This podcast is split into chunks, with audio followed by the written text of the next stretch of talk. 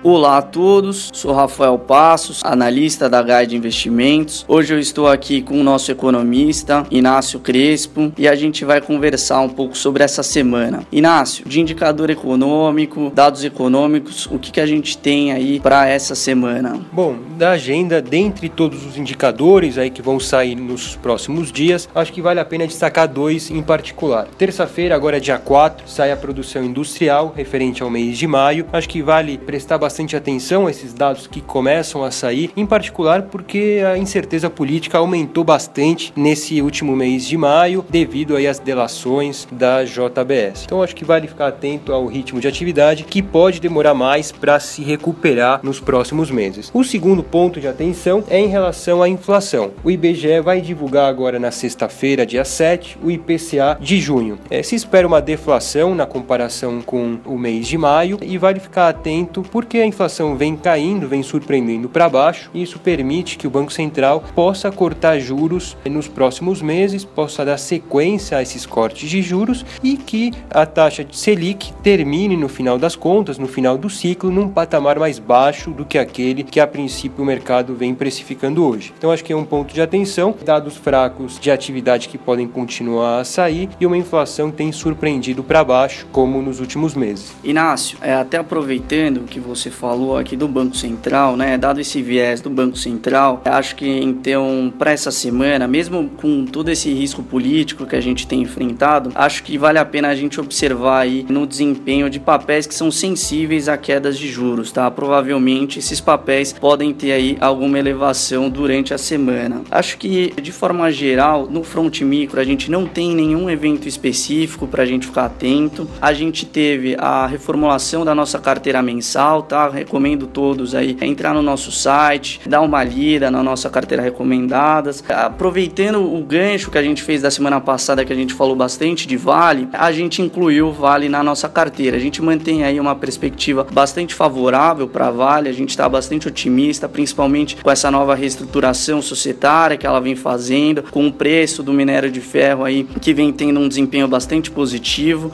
Então a gente incluiu também Vale na nossa carteira mensal. Acho que de modo geral é isso, pessoal, para essa semana. O Inácio abordou bem todos os pontos. A gente fica por aqui então e até o nosso próximo podcast.